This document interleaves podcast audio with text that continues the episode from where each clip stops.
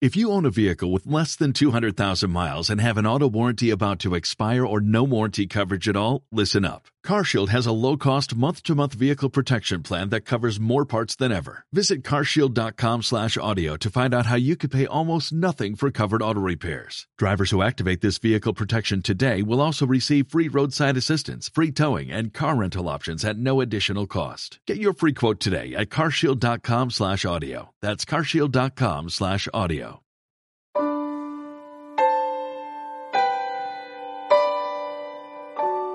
Exhortación Apostólica Redemptoris Custos de Su Santidad Juan Pablo II sobre la figura y vocación de San José.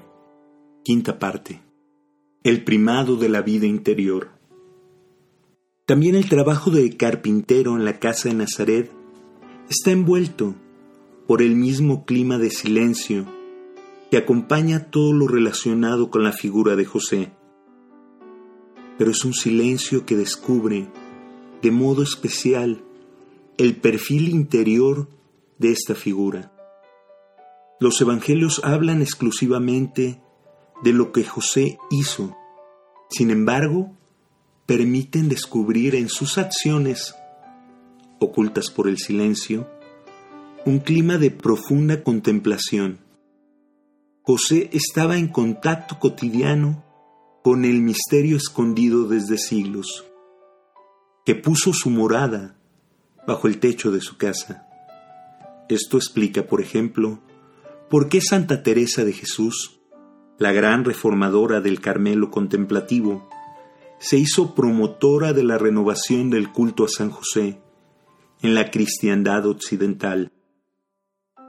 El sacrificio total que José hizo de toda su existencia la exigencia de la venida del Mesías a su propia casa, encuentra una razón adecuada en su insondable vida interior, de la que le llegaban mandatos y consuelos singularísimos, y de donde surge para él la lógica y la fuerza propia de las almas sencillas y limpias para las grandes decisiones como la de poner enseguida a disposición de los designios divinos su libertad, su legítima vocación humana, su fidelidad conyugal, aceptando de la familia su condición propia, su responsabilidad y peso, y renunciado por un amor virginal incomparable al natural amor conyugal que la constituye y alimenta. Esta sumisión a Dios, que es disponibilidad de ánimo para dedicarse a las cosas que se refieren a su servicio, no es otra cosa que el ejercicio de la devoción, la cual constituye una de las expresiones de la virtud de la religión. La comunión de vida entre José y Jesús nos lleva todavía a considerar el misterio de la encarnación precisamente bajo el aspecto de la humanidad de Cristo, instrumento eficaz de la divinidad en orden a la santificación de los hombres. En virtud de la divinidad, las acciones humanas de Cristo fueron salvíficas para nosotros, produciendo en nosotros la gracia, tanto por orden del mérito como por una cierta eficacia. Entre estas acciones los evangelistas resaltan las relativas al misterio pascual, pero tampoco olvidan subrayar la importancia del contacto físico con Jesús en orden a la curación y el influjo ejercido por él sobre Juan Bautista, cuando ambos estaban aún en el seno materno. El testimonio apostólico no ha olvidado, como hemos visto, la narración del nacimiento de Jesús, la circuncisión, la presentación en el templo, la huida a Egipto y la vida oculta en Nazaret. Por el misterio de gracia contenido en tales gestos, todos ellos salvíficos, al ser partícipes de la misma fuente de amor, la divinidad de Cristo. Si este amor se irradiaba a todos los hombres a través de la humanidad de Cristo, los beneficiados en primer lugar eran ciertamente María, su madre, y su padre putativo, José, a quienes la voluntad divina había colocado en su estrecha intimidad. Puesto que el amor paterno de José no podía dejar de influir en el amor filial de Jesús, y viceversa, el amor filial de Jesús no podía dejar de influir en el amor paterno de José. ¿Cómo adentrarnos en la profundidad de esta relación singularísima? Las almas más sensibles a los impulsos del amor divino ven con razón en José un luminoso ejemplo de vida interior. Además, la aparente tensión entre la vida activa y contemplativa encuentran en él una superación ideal cosa posible en quien posee la perfección de la caridad. Según la conocida distinción entre el amor de la verdad, caritas veritatis, y la exigencia del amor, necesitas caritatis.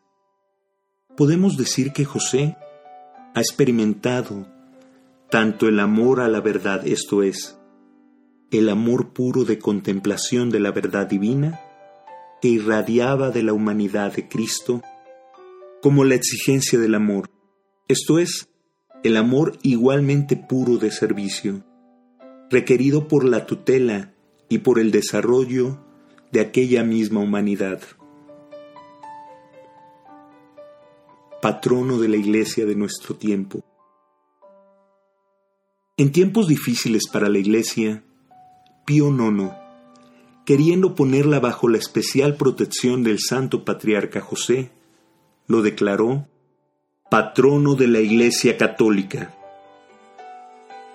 El pontífice sabía que no se trataba de un gesto peregrino, pues a causa de la excelsa dignidad concedida por Dios a este su siervo fiel, la Iglesia, después de la Virgen Santa su esposa, tuvo siempre en gran honor y colmó de alabanzas al bienaventurado José, y él recorrió sin cesar en las angustias. ¿Cuáles son los motivos para tal confianza? León XIII lo expone así. Las razones por las que el bienaventurado José debe ser considerado especial patrono de la Iglesia y por las que a su vez la Iglesia espera muchísimo de su tutela y patrocinio, nacen principalmente del hecho de que Él es esposo de María y padre putativo de Jesús. José, en su momento, fue el custodio legítimo y natural, cabeza y defensor de la Sagrada Familia. Es por tanto conveniente y sumamente digno del bienaventurado José que, lo mismo que entonces solía tutelar santamente en todo momento a la familia de Nazaret, así proteja ahora y defienda con su celeste patrocinio a la Iglesia de Cristo. Este patrocinio debe ser invocado y todavía es necesario a la Iglesia, no sólo como defensa contra los peligros que surgen, sino también y sobre todo como aliento en su renovado empeño de evangelización en el mundo y la reevangelización de aquellos países y naciones, en los que, como escrito en la exhortación apostólica posinodal Christi Fidelis Laici, la religión y la vida cristiana fueron florecientes y que ahora están sometidos a dura prueba. Para llevar el primer anuncio de Cristo y para volver a llevarlo allí, donde está descuidado u olvidado, la Iglesia tiene necesidad de un especial poder desde lo alto, don ciertamente del Espíritu del Señor, no desligado de la intercesión y del ejemplo de sus santos. Además de la certeza de su segura protección, la Iglesia confía también en el ejemplo insigne de José, un ejemplo que supera los estados de vida particulares, y se propone a toda la comunidad cristiana, cualesquiera que sean las condiciones y funciones de cada fiel. Como se dice en la Constitución dogmática del Concilio Vaticano II sobre la divina revelación, la actitud fundamental de toda la Iglesia debe ser religiosa escucha de la palabra de Dios. Esto es, de disponibilidad absoluta para servir fielmente a la voluntad salvífica de Dios revelada en Jesús. Ya al inicio de la redención humana, encontramos el modelo de obediencia, después de María, precisamente en José, el cual se distingue por la fiel ejecución de los mandatos de Dios.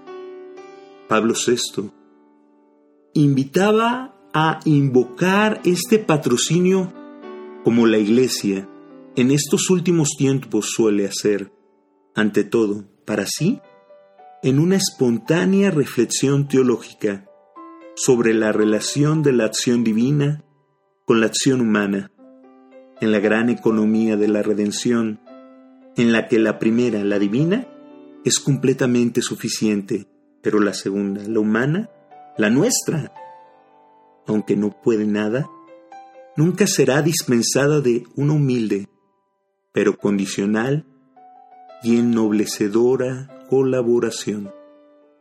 Además, la Iglesia lo invoca como protector, con un profundo y actualísimo deseo de hacer florecer su terrena existencia con genuinas virtudes evangélicas, como resplandecen en San José. La Iglesia transforma estas exigencias en oración y recordando que Dios ha confiado los primeros misterios de la salvación de los hombres a la fe y el custodia de San José, le pide que le conceda colaborar fielmente en la obra de la salvación, que le dé un corazón puro, como San José, que se entregó por entero a servir al Verbo encarnado, y que, por ejemplo y intercesión de San José, servidor fiel y obediente, vivamos siempre consagrados en justicia y santidad. Hace ya cien años, el Papa León XIII exhortaba al mundo católico a orar para obtener la protección de San José, patrono de la Iglesia. La carta encíclica Juan Juan Pluries se refería a aquel amor paterno que José profesaba al niño Jesús. A él, provido custodio de la Sagrada Familia, recomendaba la heredad que Jesucristo conquistó con su sangre desde entonces la Iglesia, como he recordado al comienzo, implora la protección de San José en virtud de aquel sagrado vínculo que lo une a la Inmaculada Virgen María y le encomienda todas sus preocupaciones y los peligros que amenaza a la familia humana. Aún hoy tenemos muchos motivos para orar con las mismas palabras de León XIII aleja de nosotros, oh Padre amantísimo, este flagelo de errores y vicios. Asístenos propicio desde el cielo en esta lucha contra el poder de las tinieblas.